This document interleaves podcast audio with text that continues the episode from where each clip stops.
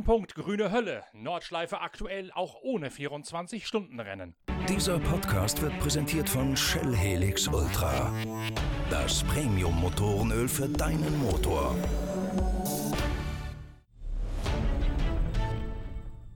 Normalerweise wären wir alle bereits seit einigen Tagen rund um den Nürburgring unterwegs beim großen 24-Stunden-Rennen, quasi dem Wacken des deutschen Motorsports. Aus gegebenem Anlass ist dieses Rennen verschoben worden. Trotzdem dreht sich momentan unheimlich viel um die traditionsreiche Rennstrecke in der Eifel. Vor allen Dingen deswegen, weil dort gerade der Motorsport in Deutschland, zumindest der Automobilsport, wieder angepfiffen wird. Wir haben mit einem Blog auf pitwalk.de für reichlich Wirbel gesorgt, indem wir exklusiv exklusiv verkündet haben, wie genau das Konzept aussieht, nachdem die Nordschleifen Langstreckenserie NLS Ende Juni am 27. ihr erstes Rennen fahren will nach der Corona-Krise. Wenn ihr den Blog nochmal lesen möchtet und auch die Reaktion von James Glickenhaus, dem großen Herausforderer von Porsche, BMW, Audi und AMG Mercedes, dann geht auf die Internetseite pitwalk.de. Da gibt es zwei aktuelle Blogs zur Wiederbelebung des Motorsports aus dem Corona-Stillleben. Und anlässlich eben dieser erfreulichen erfreulichen Nachrichten aus der NLS von der grünen Hölle haben wir auch auf unserem YouTube-Channel der Zeitschrift Pitwalk ein Video veröffentlicht, einen ersten Videokonferenz-Talk,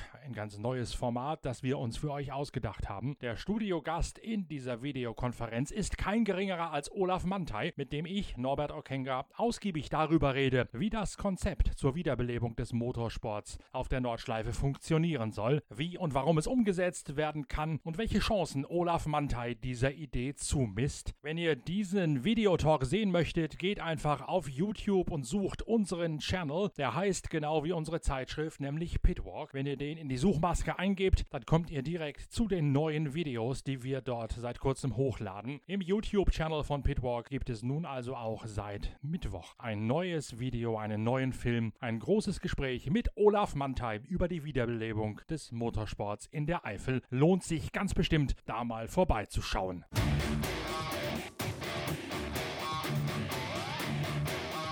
Genau wie Olaf Mantei ist auch Armin Hane ein echter Intimkenner des Motorsports in der Eifel. Der ehemalige DTM- und DRM-Pilot ist mittlerweile zwar 64 Jahre alt, hat aber noch im vergangenen Jahr mit einem historischen Tourenwagen aus der Ur-DTM eine Rennserie für eben geschichtsträchtige Tourenwagen gewonnen, steht also immer noch voll im Saft. Zudem wohnt Armin Hane mit seiner Familie in Hörweite der Nordschleife, kann also alles berichten, kriegt alles mit und weiß alles, was rund um die Eifelrennstrecke passiert. Grund genug, gerade in den heutigen, noch immer krisengeschüttelten Zeiten, mal bei Armin Hane nachzufragen, wie es denn aussieht rund um die Rennstrecke. Du hast ja das Ohr logischerweise auch immer am Gleis in der Eifel direkt am Nürburgring, weil du ja auch in, in Rufweite der Rennstrecke wohnst. Und in den letzten Tagen habe ich viel davon gehört, dass die Leute sich beklagen, wie schwer es für die Unternehmen sei, die Teams einerseits, aber auch für die Hotels, für die Kneipen und alles andererseits, weil eben die Rennen nicht mehr stattfinden. Ist es da wirklich so dramatisch bei euch in der Gegend? Es ist äh, in, in, den, in der letzten Woche weniger dramatisch, weil die aber die Touristenfahrten haben angefangen. Ich glaube, letzten Donnerstag und Freitag konnte man wieder nach einem Ticket ziehen, was man natürlich vorher übers Internet buchen musste, damit man kon kontaktlos auf die Nordschleife kam, konnte man fahren. Äh, es kamen dann natürlich schon Horden von Fahrzeugen, die alle ausgebucht waren nach, nach schnellem Autofahren. Aber was ja schön ist an sich, weil ich hätte es ja auch gemacht in, in jüngeren Jahren. Die, die Teams, ähm, die hier oben in, in Moispad angesiedelt sind, die, die beneide ich nicht. Zu, zumal ja, auch einige DTM-Teams da oben sind, wie Phoenix und Moser und Pipapo. Äh, und ich weiß auch von Mantai, dass die natürlich auch alle warten auf, äh, auf irgendwelche Rennen, die jetzt wieder losgehen sollen weil die haben natürlich auch Kurzarbeit und äh, mein, mein Sohn arbeitet auch bei Mantai, der hat auch, der, der macht Homeoffice, der, der hat keine Kurzarbeit, weil der arbeitet in der, in der Marketing, aber es ist natürlich nichts los da oben. Äh, in dieser Woche war, glaube ich, die erste Industriewoche, Industriepoolwoche. Äh, dann machen die Hotels äh, auch schon mal ein bisschen Umsatz, weil äh, die dort oben testen, die dürfen ja absteigen in den Hotels. Man darf ja nur nicht zu, zu touristischen Zwecken äh, im, im Hotel sein. Aber es ist schon äh, sehr, sehr deprimierend, wenn man jetzt da oben durchfährt durch Moisbad. Ich bin mal letzte Woche nochmal durchgefahren. Da ist alles zu und, und verrammelt bei allen Teams, bei allen, bei allen Herstellern und äh, es geht nichts voran selbst wenn die Touristenfahrten jetzt wieder beginnen, die leben ja auch nicht zu einem unerheblichen Teil davon, dass irgendwelche autoverrückten, nordschleife Engländer darüber kommen und die Autos da unterstellen bei euch oder untergestellt haben bei euch in der Gegend. Die können natürlich jetzt auch alle nicht kommen. Also wird ja auch nur ein Prozentsatz des normalen Publikums darum fahren, oder? Klar, ähm, das geht jetzt so, so langsam wieder los. Äh, jetzt hat auch, äh, haben auch die ähm, die Werkstätten, die da oben Autos unterstellen und vorbereiten für die Touristen, die dann kommen, um mit ihrem Auto ein paar Runden über die Nordschleife zu fahren, von England, von Schweden, von aus, aus der Schweiz, überall her. Das zieht jetzt wieder an, aber mit dem Rennsport äh, ist ja im Moment gar nichts. Es geht ja nichts voran. Wobei mich ich, wir, wir werden, ich glaube, äh, ich, ich fahre in der, in der TBC, in der, in der Tourenwagen Classics, äh, da haben wir jetzt einen Testtag am 24. Mai. Wie der vonstatten gehen sollen, weiß ich nicht, aber der Ralf Bahr, der, der Organisator der Serie, hat mir versichert, dieser Testtag wird stattfinden und im Juni werden auch die ersten Rennen stattfinden. Aber ich warte erstmal ab. Unter Ausschluss der Öffentlichkeit sollen die Rennen dann laufen, oder wie stellt ihr euch das vor? Genau, genau, genau. Ähm, da gab es auch jetzt, glaube ich, heute vom DMSB eine nicht eine Vorschrift, aber eine Empfehlung, wie man sich äh, verhalten sollte bei Rennen oder bei Testveranstaltungen und wie man vorhat, die Empfehlung auszusprechen, wie das Verhalten aussehen sollte im Fahrerlager, bei Fahrerbesprechungen, äh, in der Boxengasse, im, in der Box. War ganz interessant zu lesen, nur viel Neues hat sich mir da nicht, nicht äh, dargeboten. Ja, ich weiß nicht. Bei mir gab es heute eine Pressemitteilung vom DMSB, wo er sich selbst gelobt hat, dass er seit Beginn der Seuche permanent oder Pandemie, wie es ja so schön heißt, permanent im Austausch mit allen möglichen Leuten gestanden hätte, der, der DMSB, und wie toll doch alles geregelt sei und dass von den 38 Prädikaten, die sie, glaube ich, haben, schon im Juni die ersten wieder losgehen sollten. Das war aber auch nur eine Pressemitteilung. Äh, die hättest du mir auch genauso gut nicht schicken brauchen, weil eigentlich nichts drin gestanden hat. Gut, äh es lobt sich ja jeder gerne mal. Äh, ich, ich bin gespannt, wie zum Beispiel dieser erste Testtag, den die jetzt da oben veranstalten, am 24. Mai, wie der abläuft. Äh, ob dann nicht das Gesundheitsamt danach sagt, pass mal auf, ihr dürft jetzt gar nichts mehr machen oder ob es weiterläuft. Ich bin äh, da so ein bisschen unentschieden, was ich da jetzt glauben soll. Aber ich, ich würde mir wünschen, dass es wieder losgeht, ist, ist natürlich schade für die, für die Zuschauer. Ich habe auch gehört vom RCN, also von, von diesen Langstreckenveranstaltungen, dass die auch wieder losgehen im äh, Juni oder Ende Mai sogar, ist die erste, glaube ich schon. Ähm, aber ich weiß jetzt nicht, weil die reden ja alle von, von der zweiten Welle und pipapo, obwohl ich den ganzen Kram für sehr über, überzogen halte, haben, haben wir eben schon mal drüber gesprochen.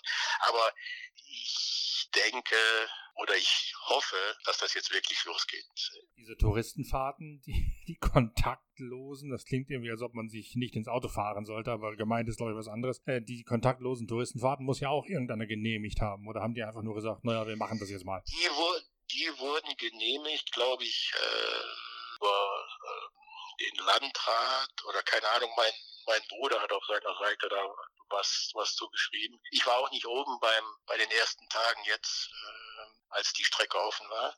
Aber man kann die Karten nur kaufen übers Internet oder soll man nur kaufen übers Internet. Ich glaube aber auch, auf dem anderen Parkplatz kann man auch Karten kaufen, aber dann bargeldlos natürlich. Ähm, und Die Parkplätze sind abgeriegelt, auch die am Brünnchen, die Zuschauerparkplätze, also man kann da nicht drauf fahren, obwohl sich dann natürlich alle Jungs auf der Bundesstraße hingestellt haben und sind dann rübergelaufen. Ich, ich weiß auch nicht, welchen Sinn das haben sollte, dass man die Parkplätze abriegelt, weil äh, ob die jetzt da oben oft auf der Straße parken und dann durch den Wald dahin gehen oder äh, direkt zum Zaun gehen und den Abstand halten. Also ich ich sehe da keinen Unterschied, aber es war eben so geregelt und äh, ich glaube, das waren auch die Vorschriften vom Land. Und das heißt aber auch, dass man dann da zum Beispiel in diesem Devil's Diner an der Einfahrt zum Beispiel nicht essen konnte, wie man das sonst machen würde. Nee, glaube ich nicht, aber ich glaube, da war ein Automat oder man konnte sich was holen oder was trinken. Aber ich, da, ich, ich war, wie gesagt, nicht oben bei den, an den ersten Tagen. Ich werde mir das diese Woche mal anschauen. Mich hat direkt nach Öffnung der Nordschleife jemand angerufen, der sagte, die ersten, die drauf waren, sei Porsche gewesen. Vorbereitung 24-Stunden-Rennen, sobald sich die Möglichkeit ergeben hat. Wüsstest du da was von? Ich habe die gehört, weil ich habe mein Haus äh, unweit vom Adenauer Forst oder von der Fuchsröhre. Ich höre, ob die unten vollfahren in der Fuchsröhre oder nicht, auf meiner, auf meiner Terrasse. Aber ähm, ich habe da Autos gehört, die ich auch unter GT3 einordnen würde, aber einen Tag haben die auch äh, ein, äh, einen Versuch gemacht mit dem neuen Turbo GT2 und da wollten die die Zeit vom Mantai GT3 RS äh, schlagen. Vom Straßen, vom Straßenmantel. Haben, haben es aber meines Wissens nicht geschafft, aber auch, weil so viel Blütenstaub auf der Strecke war. Ich habe ein paar Videos gesehen, da waren wirklich Spuren vom Blütenstaub, äh, die sich abzeichneten, wenn das Auto da durchgefahren ist. Also Heuschnupfen, Katastrophengebiet auch noch. Genau, genau. Das ist die Eifel. Ja, war sie bis letzte Woche, bis dann ein bisschen Regen kam. Aber dass ein GT3 da war, glaubst du auch, auch wenn das keiner so richtig gesehen hat? Glaube ich auch. Äh, also meine ich von Klang gehört zu haben. Aber er hat, hat mir keiner erzählt. Mein Sohn hält sich da auch immer sehr, sehr vage mit Infos zu mir. Logisch muss er ja auch. Und äh, die Lage, die Lage sonst in der Region, wo viele eben auch gesagt haben, die ganzen kleineren Hotels, Pensionen, äh, rund, runter bis nach Adenau, Barweiler und wo sie alle sind, da von Mutterrieder angefangen bis, bis zu euch runter in den Ort. Ist es da wirklich so traurig? Sind alle tot. Äh, ich glaube, die ringen alle mit dem, mit dem Überleben. Also die davon leben müssen, äh, sicherlich. Es, jetzt gibt es ja viele, die äh, zwei, drei Zimmer haben und die, die dann ver vermieten, auch bei mir hier im Ort, ähm, denen macht das jetzt nicht so viel aus, aber dann gibt's die, die kleinen Hotels mit 10, 12, mit 15 Zimmern und Parkplätzen und Garagen, die die ver vermieten und da ist nichts mehr los. Es fing jetzt, wie gesagt, wieder an mit Industriepool und äh, mit Testen so ein bisschen und langsam kommt man ja jetzt ein bisschen in den Gang.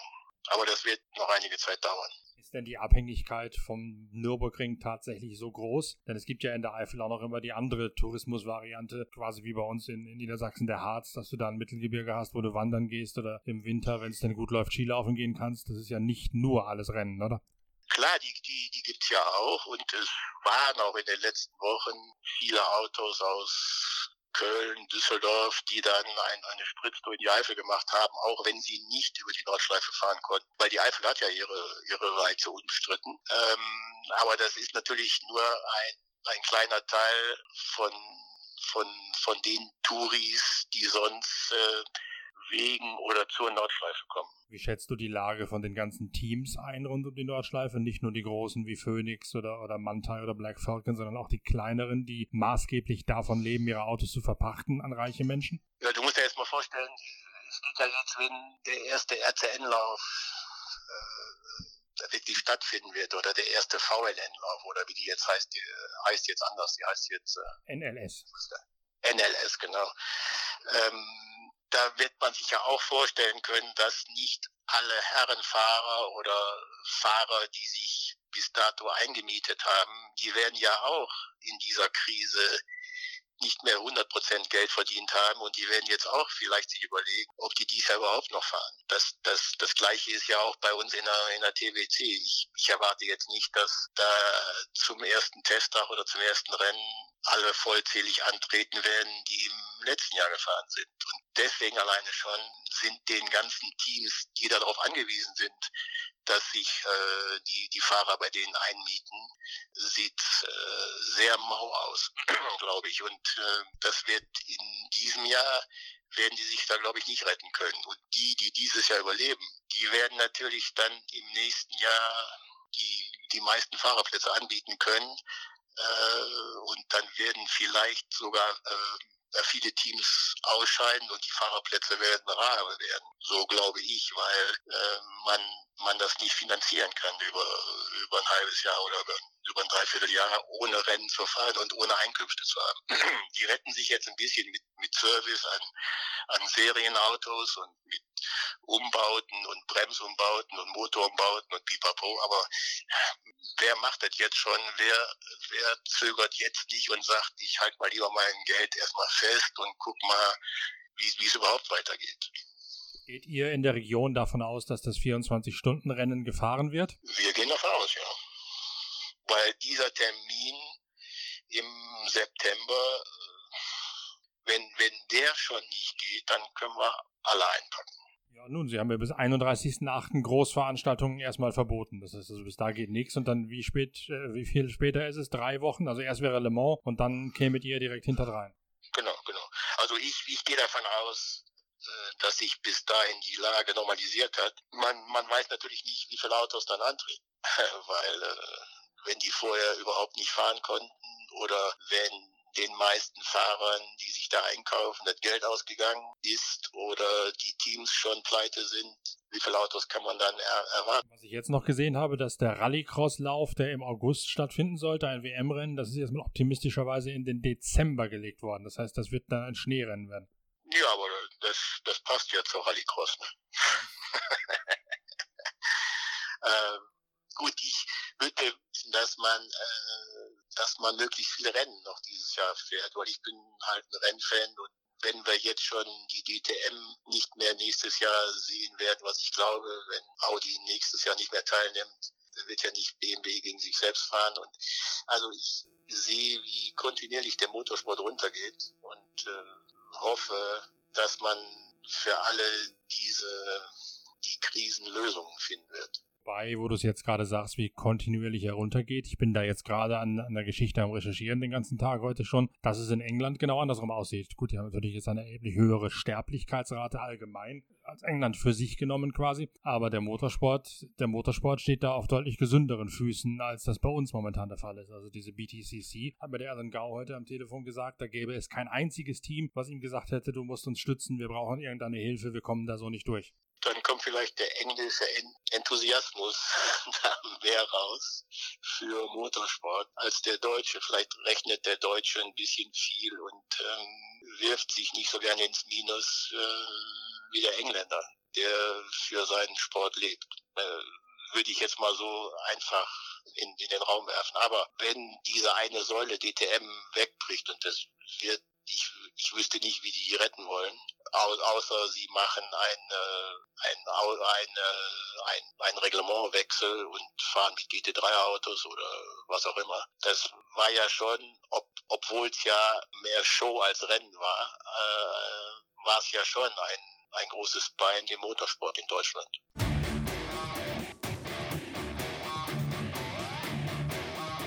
Ein Lagebericht, der durchaus auch ein bisschen nachdenklich macht. Aber ihr habt auch gemerkt, man kann mit Armin Hane wunderbar über alle Fragen des Motorsports philosophieren und auch ein bisschen tratschen und ratschen. Das machen wir in zwei Tagen gleich weiter mit der nächsten Episode von Pitcast, dem Podcast der Zeitschrift Pitwalk. Davor wird es aber noch ein neues Video auf unserem YouTube-Channel geben. Dann zum Thema, hat Sebastian Vettel bei Ferrari versagt oder hat er bei Ferrari erst gar keine richtige Chance bekommen? Dieses Video Video wird morgen online gehen. Es ist ein Talk mit unserer Formel 1 Reporterin Inga Stracke sowie mit Lukas Luhr, dem Urheber des berühmten Saftladen Podcast, mit dem Lukas Luhr und ich, Norbert Okenga, beim 24-Stunden-Rennen von Spa für so viel Aufsehen gesorgt haben. Da haben wir ja bereits im vergangenen Sommer prognostiziert, dass die Uhr für Sebastian Vettel bei Ferrari ablaufen wird. Genau das ist jetzt gekommen und deswegen habe ich Lukas Luhr zu einer gemeinsamen Videotalk-Konferenz geladen mit unserer Formel